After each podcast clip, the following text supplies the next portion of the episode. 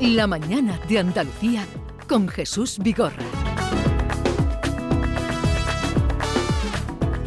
Retomamos desde el Palacio de Congresos de Cádiz, donde ya han debido comenzar la primera sesión, lengua, comunidad y diálogos transculturales prevista para las 9 de la mañana, luego irán sucediéndose otras, en concreto en la que participan nuestros invitados, Lola Cazalilla, que ya hemos presentado, concejala de Cultura y Fiestas del Ayuntamiento de Cádiz, y Paco Cano, concejal de Presidencia del Ayuntamiento también eh, de Cádiz, que vais a hablar o eh, están presidiendo el habla viva y creativa de Cádiz como argumento para una candidatura.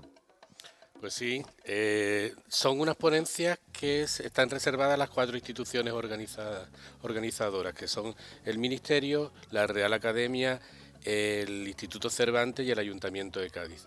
A nosotros nos tocaba hablar de los proyectos que desarrollamos desde las políticas culturales, pero decidimos enfocarlo en cómo habíamos configurado, cómo habíamos construido la candidatura. Y uno de los argumentos que nosotros luego aprovechamos en las políticas que, que pone en marcha la delegación de Lola es eh, la creatividad, la creatividad en el habla y la viveza y el dinamismo y ahí es donde nos vamos a centrar en esa ponencia, en por qué fue un argumento, un argumento frente a las otras candidaturas que había y cómo lo aplicamos en nuestras políticas culturales.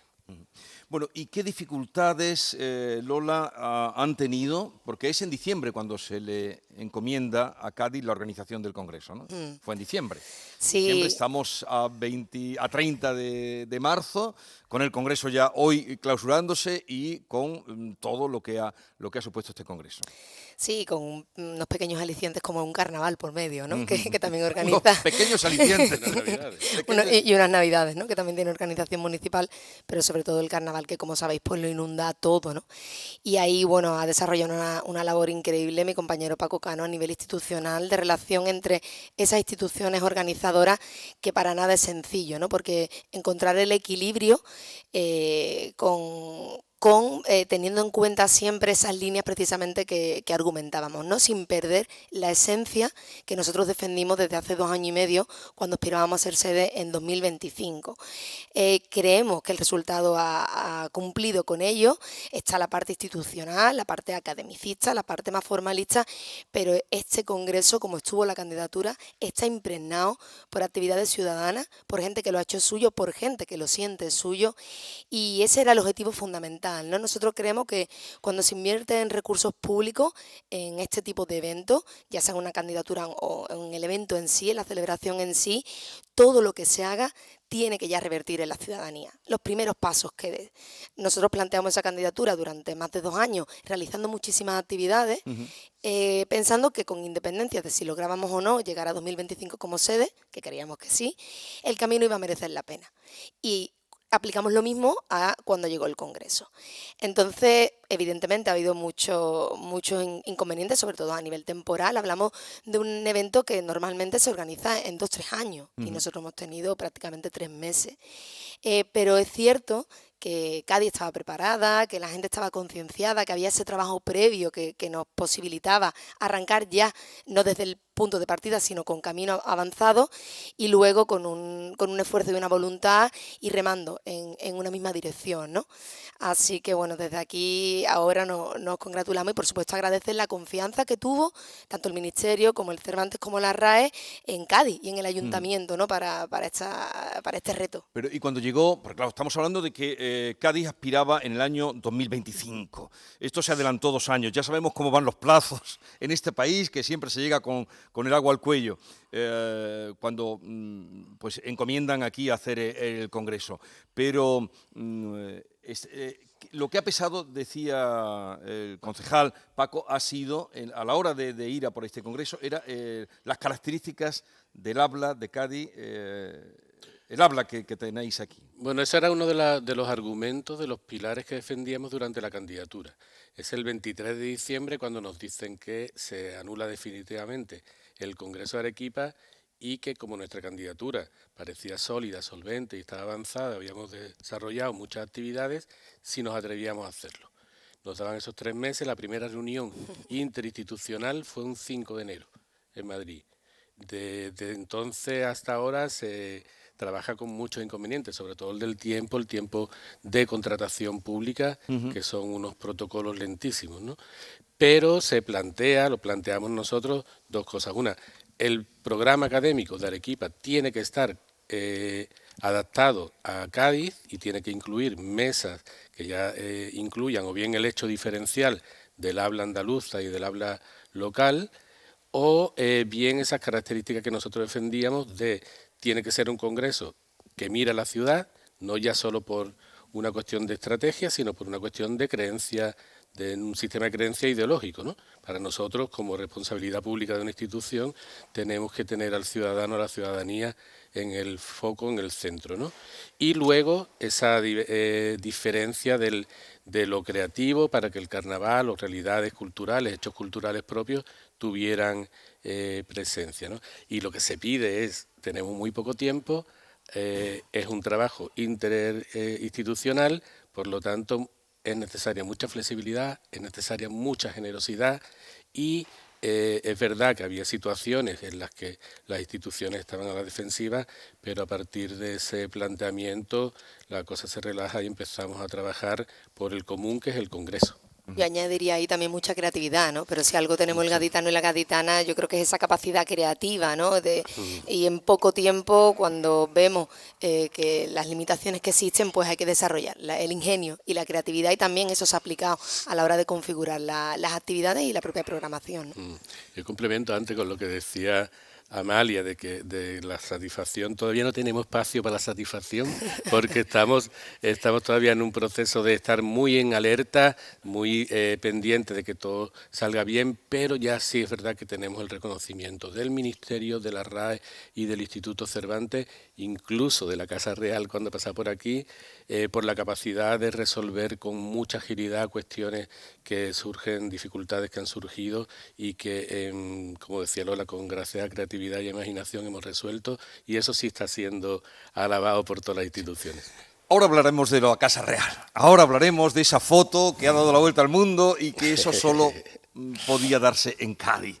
Eh, pero vamos a ir a la calle porque eh, la calle, lo habéis comentado, las los ciudadanos de Cádiz han insuflado, siendo una cosa tan técnica, tan eh, a priori al margen de lo que es la vida cotidiana, han insuflado fuerzas a quienes estaban al frente de, o tenían la responsabilidad de llevar esto adelante. Prueba de ello es que cuando uno llega a Cádiz, llegábamos ayer, las calles estaban empapeladas y vamos a hacer eh, una visita ahora mismo. Maite Chacón, ¿dónde te encuentras?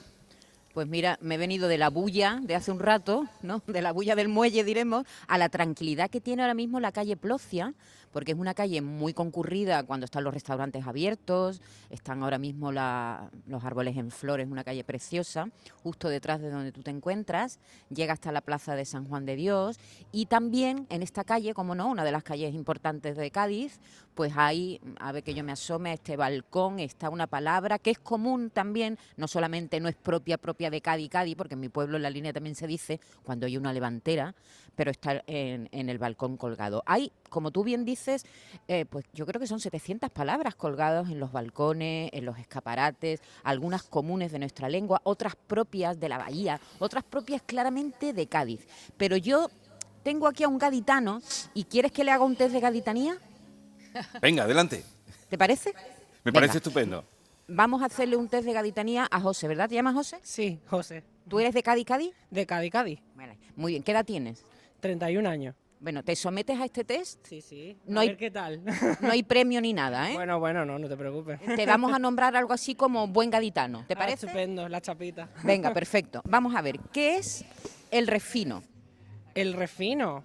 El refino, bueno, es que pueden ser varias cosas. El refino es lo que nosotros entendemos como una persona que es demasiado elegante, eh, o puede ser una persona que le da un poquillo al fino. Ah, vale, vale. ¿Y qué es algo que está cambembo? Cambembo, que está que se tambalea, que va para allá y para acá. Ajá. El choco sabemos que es una sepia, pero aquí se le dice choco a quién, a alguien. A una persona que no es muy no es muy bonita de ver. Vale, que es fea. Vamos, a una persona fea. se le dice aquí choco, ¿no? Bueno, eh, viruji. Eh, el viruji es el frío, ¿no? Que hace frío así, pero el viruji de aquí es como frío de, humedad, no es frío frío, porque aquí frío no hace nunca. Frío húmedo, ¿no? El que cala. El que cala, eh, el que te pone 40 chaquetones y aún así sigue teniendo frío.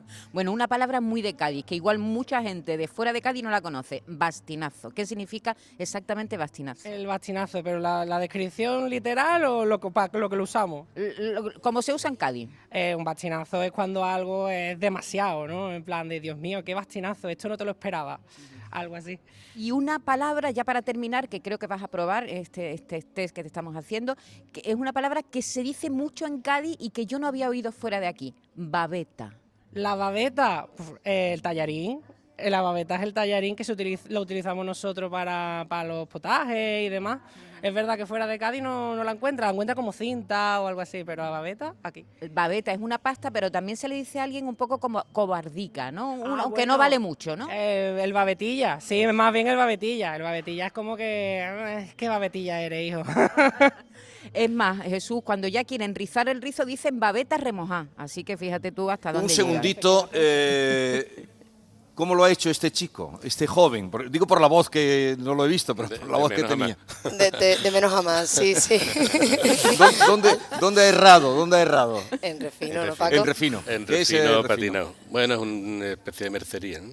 Un refino es una Ah, especie de sí. mercería. Una tienda. De mercería. Sí. Pero Vale, luego vale. el matiz de babetilla ha estado muy bien. Sí, eso es verdad, ¿eh? Porque que- no es lo mismo un babeta que un No, ha, babetilla. ha estado bien, ese matiz ha estado bien, ¿no? babetilla es con, es con más Tú cariño. que eres también Sí, un sí, gadita y de además Cádiz. eh, me mm, eh, conecta con, con la idea de mestizaje que es fundamental en, esta- en este congreso porque la babeta es un tipo de pasta que Pensé que era se, una habichuela plana. que se elabora. ya Me he equivocado yo. Es, que es- era una es habichuela un tipo de blanca. pasta que Es se que tú no eres de aquí. No, pues ya, bueno, sí, pero ya con tengo, el, ya con tengo el conocimiento. sobrante de, lo, de la pasta que traían los comerciantes genoveses, los italianos en el siglo XVII y XVIII, que por eso hay tantísimo apellido eh, italiano en Cádiz.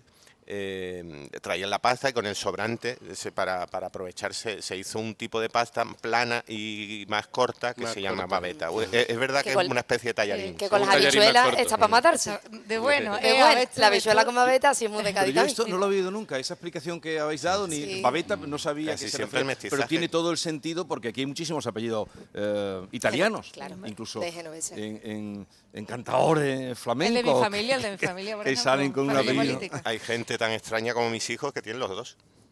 Los dos apellidos son italianos. Ajá. Sí. Bueno, Bueno, una, una cosita, solo un apunte que me pareció preciosísimo. No sé si lo dijo ayer Luis García Montero, se lo escuché a otra persona, pero me encantó cuando dijo que, que Cádiz había vestido de domingo sus palabras de todos los días para el Congreso y me pareció una cosa tan bonita y tan poética que es cierto, ¿no? A veces hay que, hay que vestirla, hay que vestirse de domingo para sacar a, a pasear la ciudad de todos los días, es lo que ha hecho en el, en el Congreso. y ahí ha habido la colaboración ciudadana eh, tremendo. Y además, aparte de la, de la exposición del mercado, que fue, porque realmente él habla de Cádiz, del profesor Pedro Payán, mm, fue también uno de los elementos que nos inspiraron a enfocar esa candidatura. Hicimos ya una exposición más, más cortita, con menos paneles hace ya un par de, años, cuando arrancábamos con esto, y ahora era de justicia, ¿no? Engalanar todo el, el mercado con 59 paneles que tenemos ahora, inspirada en la, en la obra de Pedro Payán, ¿no? Pero incluso eso, los balcones, la ciudadanía, todavía para mí es más bonito.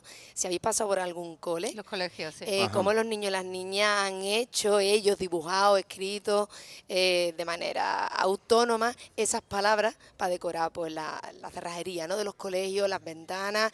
Eh, ese yo creo que es el, el, em, testaje más, más puro de cómo se ha implicado y cómo los niños y las niñas han sentido también suyo esto. Una de las actividades más, más bonitas que tuvimos fue realizar eh, en unos talleres en, los- en los centros de Cádiz y los niños vinieron a hacer un pleno municipal al, al ayuntamiento a defender la palabra que más les representaba. ¿no? De eso también hablaremos en la, en la ponencia. Salió Quilloquilla. Quilloquilla. Eh, fijaos qué, empoderamiento ¿no? más, más importante para nuestros pequeños y nuestras pequeñas que se sientan orgullosos de su forma de hablar. ¿no? Algo que, que nosotros hemos peleado en ese empoderamiento y que entiendan que si hablamos de esta forma, esto es también por, eh, por un origen histórico que nos hace únicos, eh, de los que tenemos que estar orgullosos y que además nos hermana con un montón de países fantásticos. ¿no? Entonces yo creo que ahí también está uno de los logros de, de esta candidatura y del Congreso. Mira, Lilo, tu pregunta, esto es como el carnaval. Hay un programa académico que es como el concurso, pero luego la gente ha hecho su carnaval callejero, su, con- su congreso callejero, su congreso eh, ilegal, y el problema es que ahora nos están pidiendo que hagamos un congreso chiquito. Para los artibles, otra palabra de Cádiz. Un congreso chiquito. Pero claro, está en, los en los estudiantes, en los niños, sobre todo en los colegios, donde más se puede hacer por, por mantener ese, ese, lenguaje, saber lo que representa. Por cierto, que no le metáis mucha presión. El otro día me dio esa, eh, esa sensación eh, el director de la Real Academia como diciendo, no queráis que todas estas palabras se metan en el diccionario. Ni mucho menos. Eh, Esto lleva su, su, trámite. No, no lo necesitamos. Pues, la excelencia ya tenéis vuestro diccionario. Se, alcanza de muchísimas maneras, ¿no? Poniendo el ejemplo de Paco del, carnaval, yo siempre digo que el carnaval es el mejor ejemplo de cómo la cultura popular alcanza la excelencia, ¿no? Y yo creo que ya esas palabras la, tienen dentro de, ese vocabulario y esa terminología. Si es verdad que Luis García Montero está apostando porque Bastinazo se, se pueda incluir. Yo creo que el enmarcado es propicio para eso y el resto de palabras es más importante que las hayamos recuperado. Hay algunas que yo pues, las, usaba mi abuela y que hasta ahora que no hemos empezado a retomarlas, pues yo las había perdido. Y ahora hago ese... ¿Alguna otra de esas que, a las que estás haciendo alusión y que ahora expondrás en la sesión que tenéis? Mi, palabra favorita eh, es enchampelar. Enchampelar, no tengo ni idea de lo que es. Enchampelar es cuando dos cosas van unidas, están enchampeladas. Y aquí se utiliza muchísimo en, carnaval cuando dos cuplés eh, están relacionados, tienen el mismo remate, se dice van enchampelados. Pero también cuando se pesca y vienen dos mojarritas a la vez, pues estas venían enchampeladas. Enchampeladas. Entonces siempre es sinónimo de algo muy positivo, ¿no? De, en vez de llevarte una mojarrita, pues, pues, te llevas dos, ¿no? Me parece, para mí, mi palabra favorita del habla de Cádiz. A ver, ¿alguna otra, Paco, que podamos aprender? Yo, estoy comentando estos días que... Eh, cuando inauguramos la exposición de las palabras, Lola y a mí nos hicieron una foto y luego la vi y detrás estaba la palabra contraflecha. A mí me gusta contraflecha por lo que tiene de heterodoxo, de ir contra la norma, por lo que tiene de pensamiento autónomo. Y mm, contraflecha es una palabra que me, identifico yo con ella. Contraflecha. Tú eres de ella contraflecha y ella contra Yo soy todo el tiempo de ella contraflecha. Mira, antes de, si me permites, apostillando lo que decía antes del director de la RAE, yo creo que hay una cosa que está quedando clara durante todas las sesiones y, y sobre todo en el debate público, ¿no? La norma que impone la RAE o que fija la RAE está bien como espacio de consenso básico, pero lo que está poniéndose en evidencia es que la diversidad es la que enriquece las lenguas y la que las mantiene vivas y la que le da dinamismo y eh, no tiene sentido el no eh, darle carta de validez a todas las eh, los hechos diferenciales, a todas las hablas, a todos los acentos, a todas las fonéticas, ya no hay que estar justificando el acento de nadie. Y ese mestizaje que se, que se proponía, esa idea de que todas las diferencias locales y, tópicas que puedan incorporarse al, a la norma, pues van a enriquecer un, habla que ahora mismo es la segunda eh, nativa más, hablada del mundo y que tiene su grandeza en toda su diversidad, ¿no? Y bueno, eso es una gran alegría para, para la lengua española y para los que la hablamos con hechos diferenciales. Es que además, Paco, con únicamente aceptando la diversidad vamos a poder seguir comunicándonos y entendiéndonos. Si nos encorsetamos y nos limitamos a únicamente una regla y no aceptamos el resto de terminología de otros países, de otras comunidades autónomas o de otras localidades, pues nos vamos a empezar a no entender, como puede estar pasando entre el portugués y el, brasileño. ¿no? Entonces, solo aceptando la diversidad de los espacios, seguiremos teniendo una lengua eh, fraternal, ¿no? que es lo que queremos. No me ha quedado claro a mí lo de cambembo, que es una palabra pues que me suena muy bien. Algo está cambembo es algo que está en tenguerengue, yo solo he adoptado. En tenguerengue, sí, pero eh, decía eh, algo que está eh, moviéndose, una mesa que está coja. O una persona que va a cambemba. Bueno, pero, una persona que va a cambemba que puede, ir dando cambayas. alguien que va dando cambayas. Efectivamente, también. Un huevo sería, estaría cambembo. Yo es que la primera vez que oí cambembo, un huevo sería la máxima expresión de fue en Barcelona, no aquí y me quedó esa palabra aunque toda Cambembo, pero hace años y me ha como tantos términos porque al final la riqueza está de, de, esta mezcla de este lenguaje vivo de, ida y vuelta. Cambembo por ejemplo en, en, determinados países de Hispanoamérica tiene otro significado. En Cádiz sí se utiliza mucho como algo que está inestable. inestable, tenguerengue alguien que va por eso sí Pepe que es más o menos de, mi generación eh, recuerda con las pelotas que teníamos de chicos que eran de materiales muy, muy poco eh, muy malos. De trapo. pues cuando perdían su, su carácter esférico y salían como bomba, eso sé que era un balón cambembo. algo, irregular, sería cambembo. Algo irregular. eh, que suena muy bien, muy, tiene una sonoridad tremenda. Sí, sí. A ver, otra cosa antes de que eh, os vayáis. Os he tuteado, os he usteado. Claro, en esta, en Cádiz, eh, todo es posible, tan jóvenes que Pues son si estos dos has- concejales. si nos has estos usteado, concejales fatal. estos concejales que son tan jóvenes y tan animosos que van a protagonizar ahora esa sesión a las 10.45, el habla viva y creativa de Cádiz. De cara al próximo congreso, porque vuestra fecha era el 25, 2025, eh, ¿queréis que Arequipa retome su congreso, que no ha podido ser este año por las eh, turbulencias políticas, dejémoslo ahí? ¿Qué va a pasar? ¿Qué protagonismo va a tener Cádiz? ¿Qué papel va a jugar Cádiz? Absolutamente queremos que Arequipa en 2025 o cuando la situación eh, lo permita tenga su congreso. Es de justicia y no, eh, bueno, deben tener este, este evento. A nosotros dentro de la, de la dificultad hemos querido convertirlo en oportunidad y esto también nos ha posibilitado eh, conocer al país organizador, a la gente detrás de esa organización y el deseo que tenemos es poder participar en ese congreso en Arequipa, que Cádiz tenga presencia tanto en los contenidos como en la organización o en todo lo que podamos ayudar y sobre todo que el camino de aquí a 2025 pues sea de la mano y se sigan realizando actividades en torno a la lengua pues con el enmarcado de que ya hemos sido sede del congreso y de que además estamos trabajando junto a Arequipa, ¿no? Además hay un hermanamiento, ¿verdad Paco? Que, que tenemos previsto entre ambas ciudades. Es muy bonito cuando vinieron la, por primera vez la- los organizadores, vino gente de Arequipa, eh, uno de ellos me dijo que habían recibido con alegría, moderada evidentemente dentro de la situación, que fuera Cádiz, la ciudad designada, porque él encontraba paralelismo en esta tierra. Primero porque esta tierra eh, sabe a, a Latinoamérica, e incluso aunque, aunque Perú esté en, en- no compartamos el, el océano, ¿no? Y porque Cádiz a él le suponía un sabor también a frontera, como Arequipa, ¿no? Y era una ciudad de mestizaje, como Arequipa. Entonces, esa, esos elementos nos han hecho conectar mucho y yo creo pues que está más que justificado que, que utilicemos este contexto para seguir trabajando en una línea y en ese intercambio cultural eh, del lenguaje y, y de otras áreas, ¿no? Ya hemos tenido man- eh, man- hemos mantenido re- eh, reuniones con el cónsul peruano en Sevilla, con el agregado cultural de la embajada y con un secretario de Estado, un viceministro, dicen ellos, que eh, ha estado aquí en estos días para programar una serie de actividades conjuntas y ese hermanamiento que adelantaba Lola será, eh, se simbolizará o se materializará en, en Arequipa en 2025.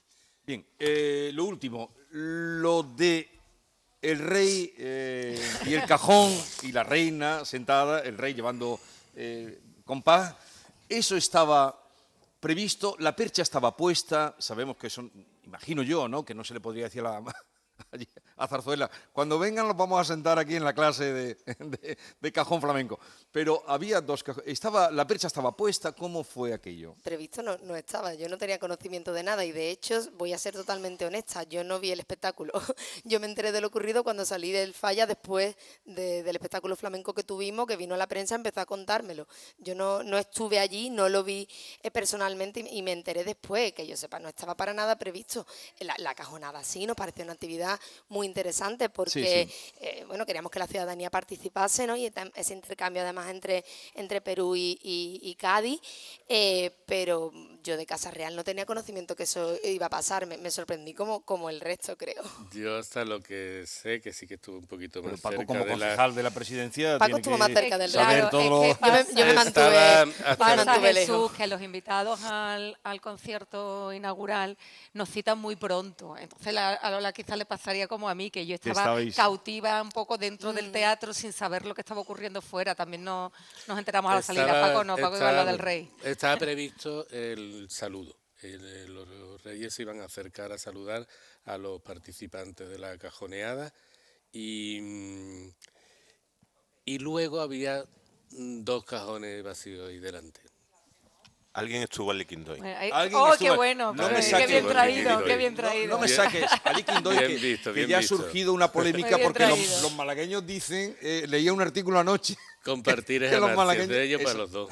Mira, el, Pues, prota- el protagonismo de este congreso lo tiene Cádiz, pero yo tengo que decir que es verdad que como andaluza de la, de, digamos, de la parte occidental, de, de la subbética, hay muchísimos vocablos que compartimos. Y yo a veces me he revelado de broma y digo, hombre, que esa palabra que va a ser de Cádiz se la llevo yo usando toda la vida que he nacido en Huelva. Hay que tomárselo Pero- con un espíritu de juego, pero como antes claro hacíamos con, sí, el, con José, el hombre este en Plocia, con un espíritu de juego, porque la, mm, la gran mayoría de las palabras que se están mencionando Son de como, Andalucía la Baja, como de- muchas, son de. Andalucía la Baja. Hay algunas concretas que son muy pocas, que son de que tienen un origen Ay, local en muchas Cádiz. son de Cádiz, Pero bueno, de hecho, al- que no Pero es... los sentidos cambian también, ¿eh? Porque, por ejemplo, chícharos se utiliza en Sevilla y en De Cádiz. forma, claro. Pero aquí es, guisante, aquí en y en México. también es un guisante. En México es guisante. Y sin embargo, en Sevilla es es la judía judía blanca. Eh, a ver, vamos a cerrar. Ahora os pido, sea de aquí o sea de allá, eh, la palabra más hermosa del diccionario, que también lo vamos a pedir a nuestros oyentes a lo largo de esta mañana, que nos vayan dejando en el 670 eh, 940 200,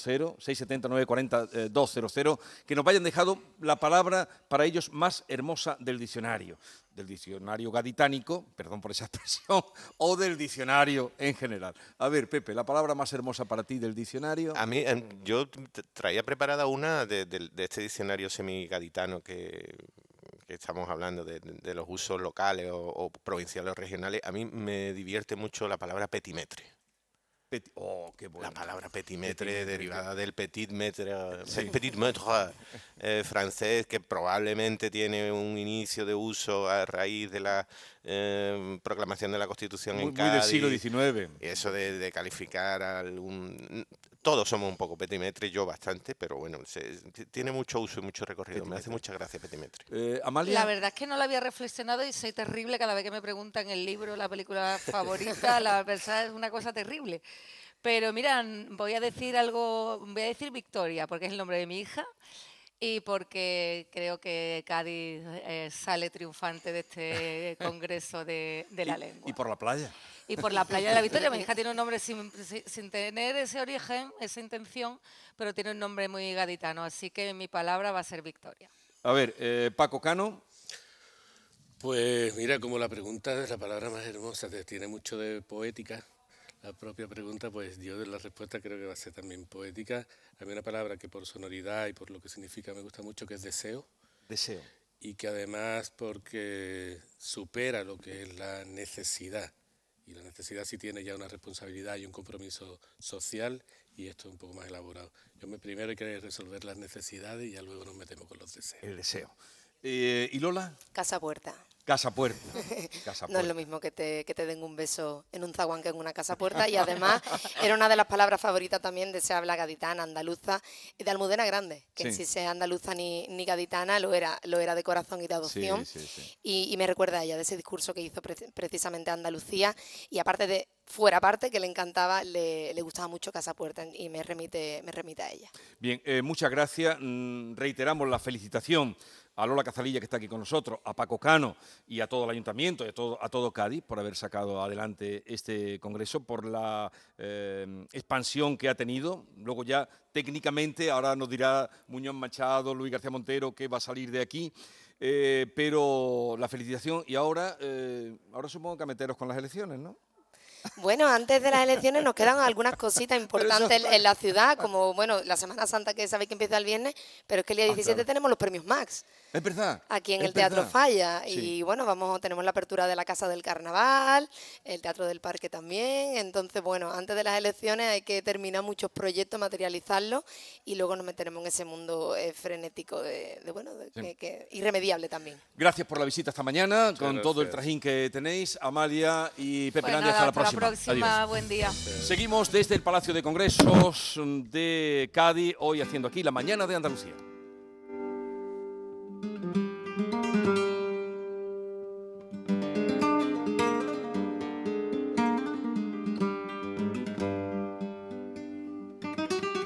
Esta es La mañana de Andalucía con Jesús Vigorra, Canal Sur Radio.